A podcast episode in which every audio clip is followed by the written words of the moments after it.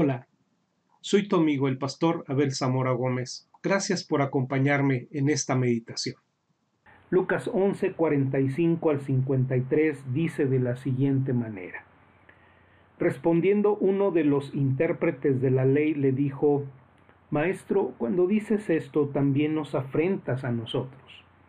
Y él dijo, ay de vosotros también, intérpretes de la ley porque cargáis a los hombres con cargas que no pueden llevar, pero vosotros ni aun con un dedo las tocáis.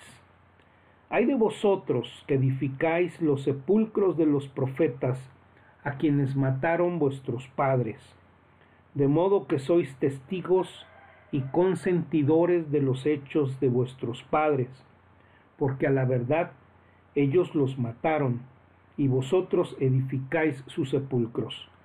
Por eso la sabiduría de Dios también dijo, les enviaré profetas y apóstoles, y de ellos a unos matarán y a otros perseguirán, para que se demande de esta generación la sangre de todos los profetas que se ha derramado desde la fundación del mundo, desde la sangre de Abel hasta la sangre de Zacarías, que murió entre el altar y el tiempo Sí, os digo que será demandada de esta generación.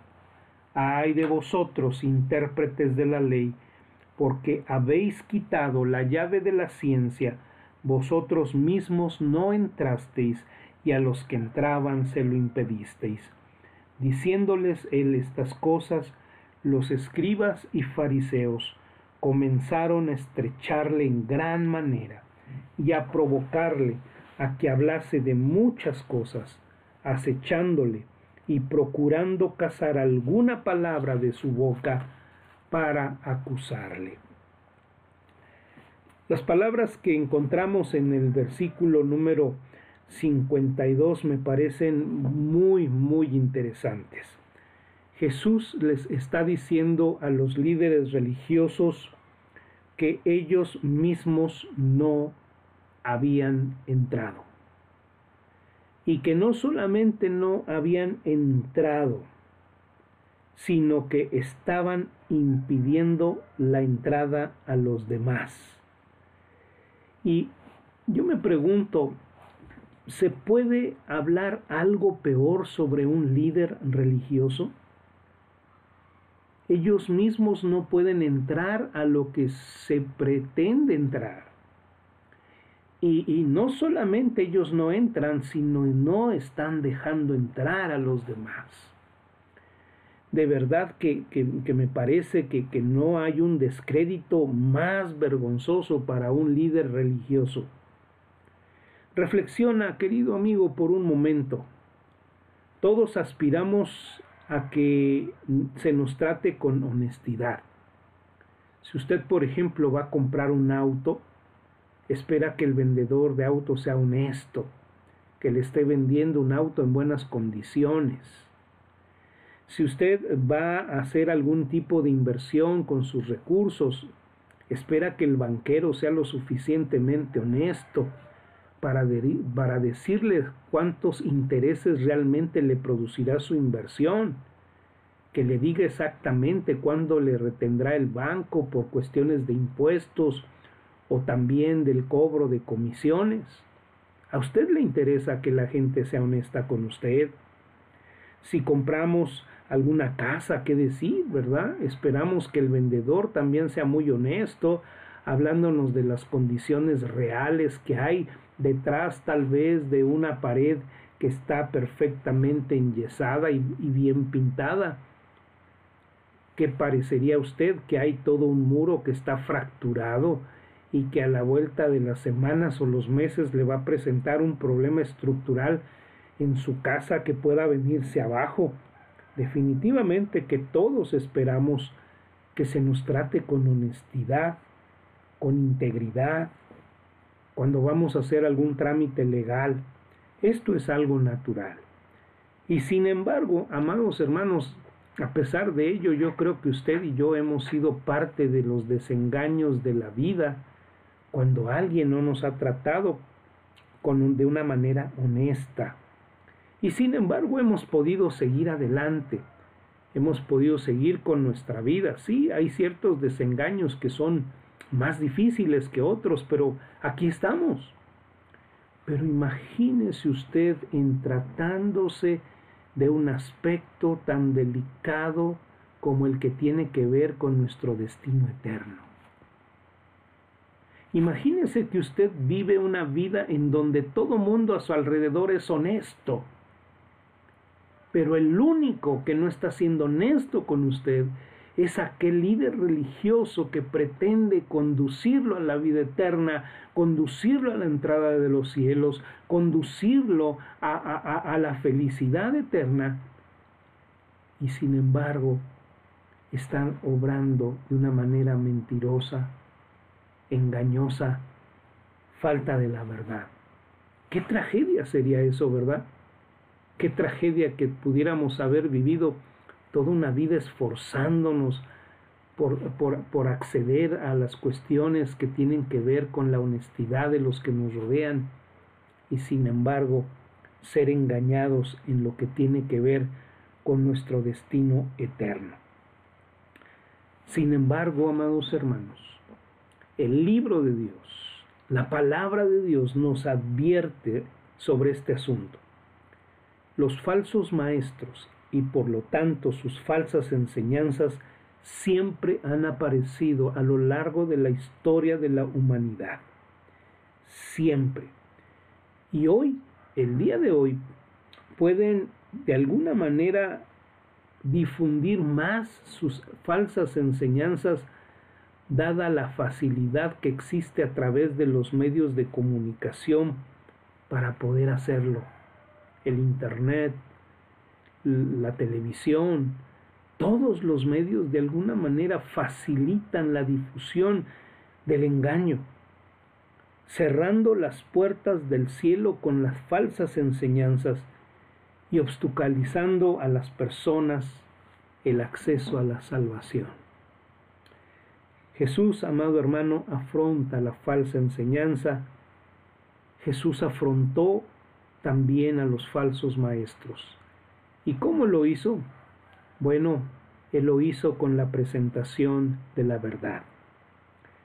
Cuando nosotros lo vemos enfrentando a los falsos maestros, cuando vemos enfrentando la enseñanza falsa, vemos que Él fue misericordiosamente franco, directo, exponiendo la verdad, que si bien es cierto, causó dolor, causó incomodidad, finalmente fue dicha, fue pronunciada, porque aún en su, en su actitud franca, sincera, decidida, el corazón del Señor estaba lleno de misericordia, queriendo que aquellos falsos maestros pudieran darse cuenta de su error, que pudieran estar convencidos de que lo que ellos habían estado creyendo, viviendo, enseñando era falso, y entonces poder llegar a una convicción de pecado. Y habiendo llegado a una convicción de pecado, proceder en arrepentimiento para con Dios. Y habiéndose arrepentido, poniendo su fe y su confianza donde debe ser puesta nuestra fe y nuestra confianza, en la verdad de Dios en el Hijo de Dios que es el camino, la verdad y la vida.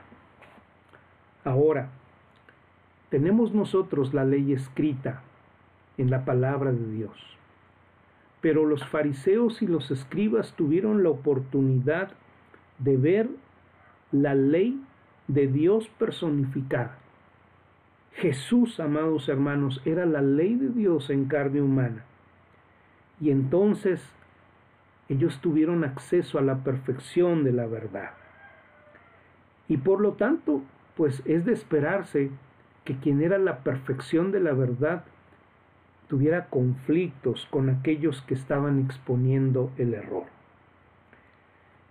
Tuvimos la oportunidad de ver que Jesús en aquella ocasión, cuando había sido invitado por aquel fariseo, Jesús había expuesto a través de tres diferentes ayes, tres denuncias contra lo que llamamos la falsa religiosidad. Y estas denuncias, bueno, pues podemos imaginarnos el ambiente que habían provocado.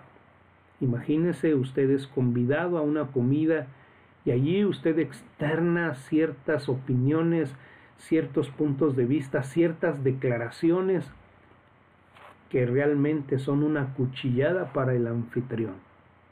Y para muchos quizás de los que siendo sus pares estaban allí presentes.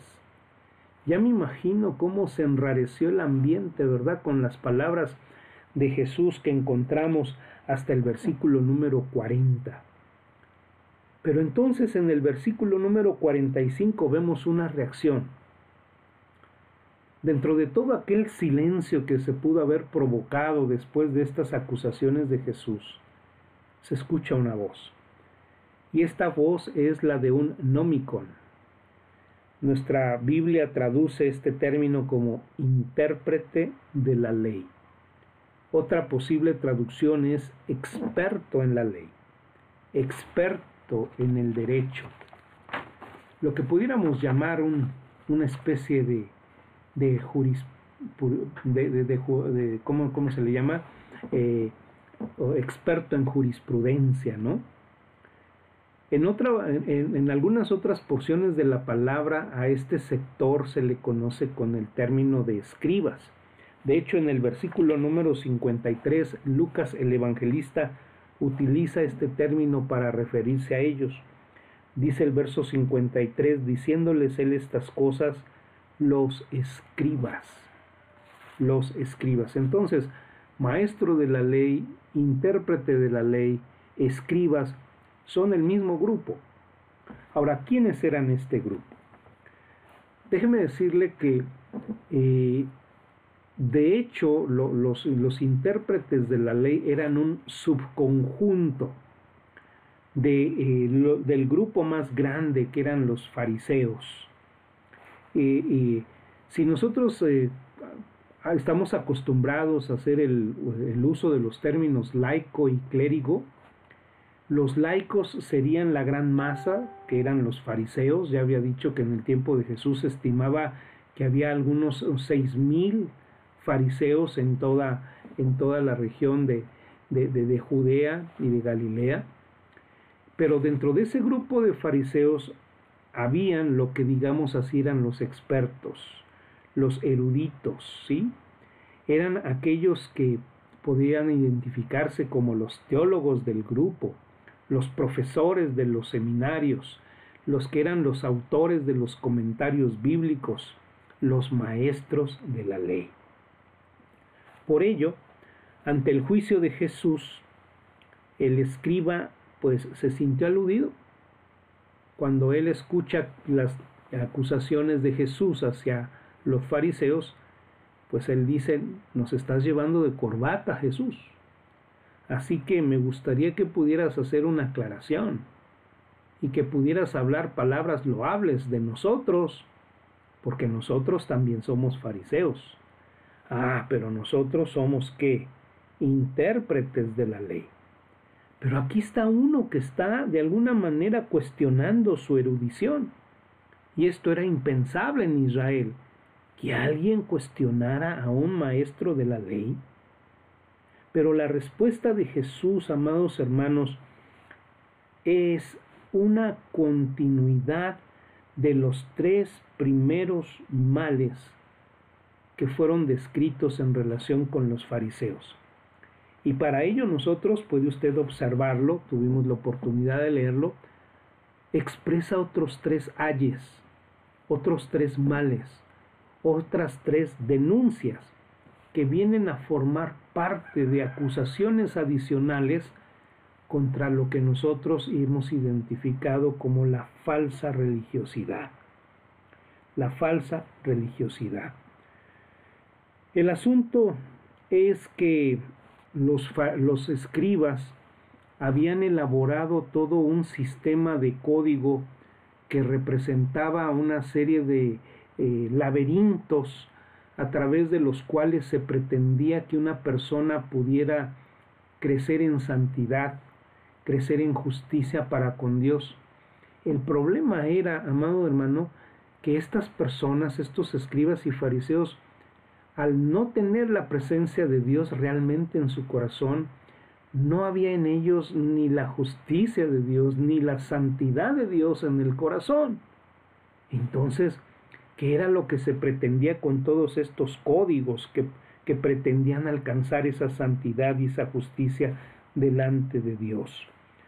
Así que, de alguna manera, nosotros podemos ver que estos eh, hombres lo que habían hecho era pues elaborar un, sistema muy complejo, ¿verdad?, en torno a la ley mosaica, que, que la había complicado finalmente para que la gente pudiera observarla. Y nosotros pudiéramos hacer una, una comparación, ¿verdad?, con lo que sucede hoy cuando nosotros tenemos que vernos en la necesidad de, de elaborar alguna documentación legal. Primeramente tenemos que recurrir a los abogados porque los abogados utilizan una terminología tan especial que solamente ellos la entienden. Y después de que ellos la han elaborado, necesitamos tener un abogado al lado para que también nos la interprete. Eso mismo había ocurrido, eh, querido hermano, con, con la interpretación que estos maestros de la ley habían hecho de la ley mosaica. No solamente, ¿verdad? Era un sistema muy complejo, para poderla entender, sino que demandaba que uno de ellos también estuviera presente para que se pudiera comprender. Y es en función de esto que nosotros observamos eh, un primer problema que es el que yo quisiera abordar solamente en esta mañana y que encontramos en el versículo número 46. Dice la palabra de Dios, y él dijo, Ay de vosotros también intérpretes de la ley, porque cargáis a los hombres con cargas que no pueden llevar, pero vosotros ni aun con un dedo la tocáis. A las primeras tres denuncias que Jesús hizo respecto de la falsa religiosidad de los fariseos, empezamos ya a ver la primera denuncia de la falsa religiosidad manifestada a través de los intérpretes de la ley. Y Jesús nos enseña a través de esta primera acusación que la falsa religiosidad es carente de poder espiritual. Lo que Jesús nos está diciendo es que la enseñanza de la falsa religiosidad, lejos de traer bendición a la vida de una persona, solamente trae a la persona una pesada carga.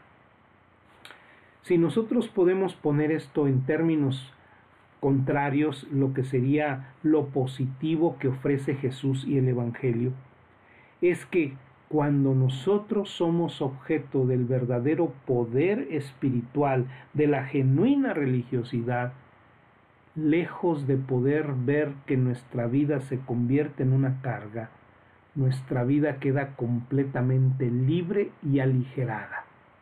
Ese sería el contraste. La falsa religiosidad solo produce culpa, solo produce carga, solo produce pesadumbre, pero la genuina religiosidad representada por Jesús y el Evangelio, lo que viene a traer el, al hombre es verdadera libertad. Ahora mire, cuando nosotros vemos el Salmo 19 en sus versículos 7 al 10, nosotros vemos la descripción que Dios hace de su ley. Es Dios quien a través del salmista nos hace una descripción en ese Salmo 19 de lo que es la ley del Señor. Y mire usted lo que nos dice la Escritura. La ley de Jehová es perfecta, convierte el alma. El testimonio de Jehová es fiel, que hace sabio al sencillo. Los mandamientos de Jehová son rectos, que alegran el corazón. El precepto de Jehová es puro, que alumbra los ojos. El temor de Jehová es limpio, que permanece para siempre. Los juicios de Jehová son verdad, todos justos. Y mire usted la descripción que Dios hace de su palabra. Deseables son más que el oro y más que mucho oro afinado, y dulces más que miel que la que destila del panal. Esta es la descripción que Dios hace de la ley. Pero ¿qué es lo que los escribas habían hecho de la ley? ¿Qué es lo que ellos habían hecho de la ley, queridos hermanos? Ellos habían convertido la ley literalmente en una yel para sus seguidores, en una carga, en una pesadumbre. Lo que Dios había dado por gracia, ellos lo habían pervertido en un código de conducta insoportable que ni siquiera se podía entender y mucho menos se podía obedecer. Un sistema de código tan ridículo como usted no se imagina. Por ejemplo, en los códigos que ellos habían hecho, para no hacer una violación del día de reposo. Ellos decían que usted no podía cargar absolutamente nada, ni en su mano derecha ni en su mano izquierda. Era una violación de la ley. Pero usted sabe, como los abogados modernos, ellos siempre trataban de buscar recovecos a la ley. Y entonces ellos decían, pero que sin embargo usted podía cargar algo sobre la parte de atrás de su mano. Eso no era una violación de la ley.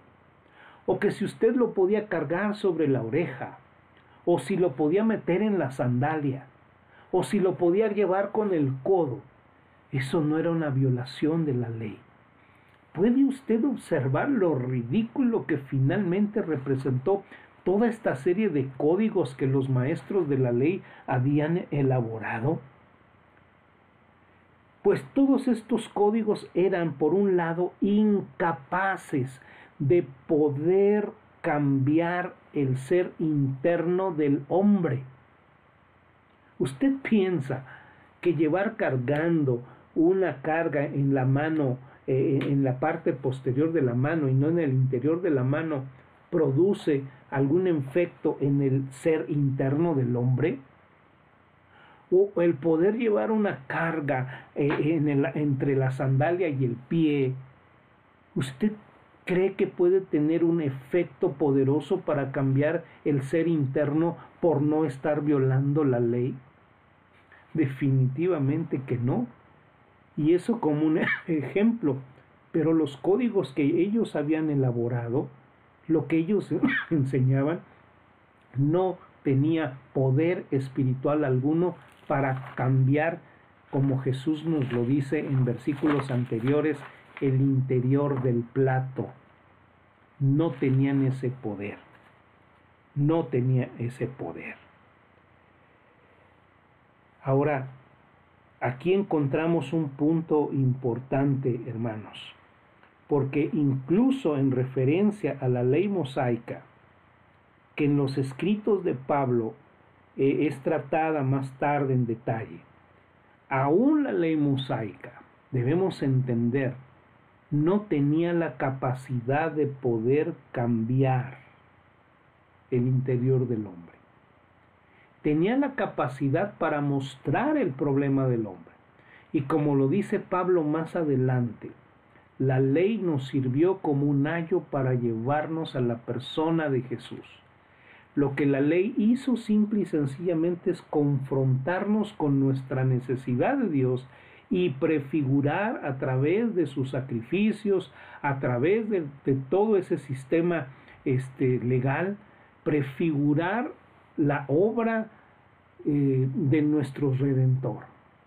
Eso es lo que hizo pero realmente ni la misma ley mosaica tenía ese poder. Dice la palabra de Dios, regresando ahí en nuestro capítulo número 11, la acusación que Jesús les hace a estos hombres. Cargáis a los hombres con cargas que no pueden llevar. Y esta palabra carga es una palabra muy interesante. Es la palabra griega forción Usted puede ver un ejemplo del uso de esta palabra allá en Hechos capítulo 27, versículo número 10, donde se nos habla de la carga, pesada carga que llevaba un barco. Esta es la figura que utiliza precisamente la palabra de Dios en relación con el uso de esta palabra, una pesada carga. Por eso cuando se da el concilio de Jerusalén en el año 50 después de Cristo, una de las cosas que derivan de ese concilio es que los apóstoles, el concilio determinó no poner absolutamente ninguna de estas cargas en aquellas personas que se estaban convirtiendo al Evangelio. Hechos capítulo 15, versículo número 10. Esta es la idea de la carga de la cual está acusando Jesús.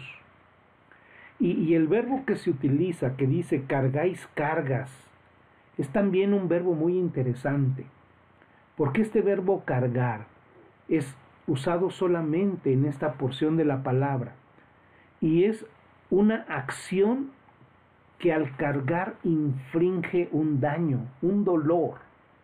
¿Sí? Yo no sé si usted ha llevado en alguna ocasión algún tipo de carga que le dejó a usted una secuela, un daño en la espalda. E, e, esa es la idea de, esta, de, este verbo y de esta palabra. Lo que estaban haciendo los escribas, los intérpretes de la ley, eran poner en las personas situaciones que lejos de producirle una bendición, le estaban produciendo un daño terrible. Porque las cargas mismas no tenían el poder transformador. Y Jesús les dice, y tampoco ustedes, líderes religiosos, tienen el poder para ayudar a los demás. Dice la palabra, pero vos, vosotros ni con un dedo lo tocáis. La palabra eh, que se utiliza para tocar también es una palabra muy interesante. La palabra griega prospsau, que significa tocar ligeramente. Ellos eran incapaces de poder mover algo, porque era como tocar con el dedo meñique. ¿Qué ayuda me puede dar una persona? Imagínese, su auto se descompone y llega una persona y le dice, yo quiero ayudarte con el problema de tu auto. Y entonces, ¿verdad? Pone su dedo meñique y le trata de ayudar a mover su vehículo. Para colmo, su vehículo está en su vida. ¿Usted cree que el dedo meñique de ese hombre puede ayudarle a subir su auto en una empinada subida? Definitivamente que no. Eso es lo que pretendían hacer estos hombres tratando de ayudar a la gente que pretendían enseñar. Qué, qué, diferente, qué diferente la persona de Jesús. Y con esto terminamos en esta mañana. Mateo capítulo 11, versículos 28 al 30. Dice la palabra de Dios, venid a mí, hablando Jesús, todos los que estáis trabajados y cargados, y yo os haré descansar. Llevad mi yugo sobre vosotros, y aprended de mí, que soy manso y humilde de corazón, y hallaréis descanso para vuestras almas, porque mi yugo es fácil y ligera mi carga. Ahora, estas palabras de Jesús, comparándolas con todo lo que eh, el sistema religioso de esta falsa religiosidad promovida por los escribas estaba produciendo, eh, pudiera tener alguna, algún dejo de, de, de duda, de pregunta, porque no es acaso el mismo Jesús que alguna ocasión en el Sermón del Monte dijo, que era necesario que la justicia nuestra fuese superior a la justicia expresada por los fariseos y por los escribas. Entonces como que ahí tenemos un poquito de conflicto. O ese mismo Jesús que dijo, ¿verdad?, que él no había venido a abrogar la ley, sino a cumplirla. Ahora, ¿cuál es la diferencia entre Jesús entonces y los escribas, los fariseos? Bueno, el versículo 39 nos ha dicho que los escribas en su corazón estaban llenos de rapacidad, llenos de maldad. Y Jesús ahí en Mateo 11, 28 nos dice, aprended de mí que soy qué? Manso y humilde. ¿Qué diferencia para empezar, verdad? La diferencia en cuanto a actitudes, en cuanto a motivación de su enseñanza. Además, la enseñanza de Jesús derivaba en gracia, en libertad, en posibilidad de expresar la vida como Dios quería y no imponer cargas pesadas de lo que Dios no demandaba. Lo único que, que, transmitía todo ese sistema de cargas que no se podían cumplir era más culpa. Imagínese usted, usted viene cargando con la culpa moral de saberse desobediente para con Dios y de repente le echan encima una serie de códigos de lo que usted debe hacer y no debe hacer y entonces usted trata de empezar a, querer hacerlo y no puede hacerlo pues aunada a su culpa moral original ahora tiene que cargar con mayor culpa. Eso es lo que estaba produciendo. Qué diferente lo que produce Jesús en nosotros. Jesús trae a nuestra vida gracia Ahora, yo les dije a ustedes que los intérpretes de la ley, los fariseos, eran expertos en lo que era eh, la Torá, el Pentateuco, la ley expresamente, pero omitían el resto de los libros en su profundidad, esto es el mensaje de los profetas. Y cuando vemos a nosotros los profetas, vemos que los profetas interpretaron la ley pero cuando la interpretan su mensaje, con todo y ser un mensaje de juicio, era un mensaje que tenía gracia. Había gracia en sus palabras. Así que si nosotros debemos considerar a algunos que realmente son intérpretes de la ley, eran a los profetas, no a estos eh, este, líderes del tiempo de, líderes religiosos del tiempo de Jesús. Ellos fueron los verdaderos intérpretes y su mensaje estaba cargado de gracia. Entonces, hermanos, en esta mañana vemos la primera denuncia hacia los escribas religiosos que deriva en otro elemento de acusación contra la falsa religiosidad. La falsa religiosidad siempre va a ser carente, querido hermano, de poder espiritual para transformar el interior del hombre. Solo Jesús y solo el Evangelio pueden hacer esto en su corazón. Deposite su confianza en Dios, en Jesucristo, su Hijo a quien Él envió.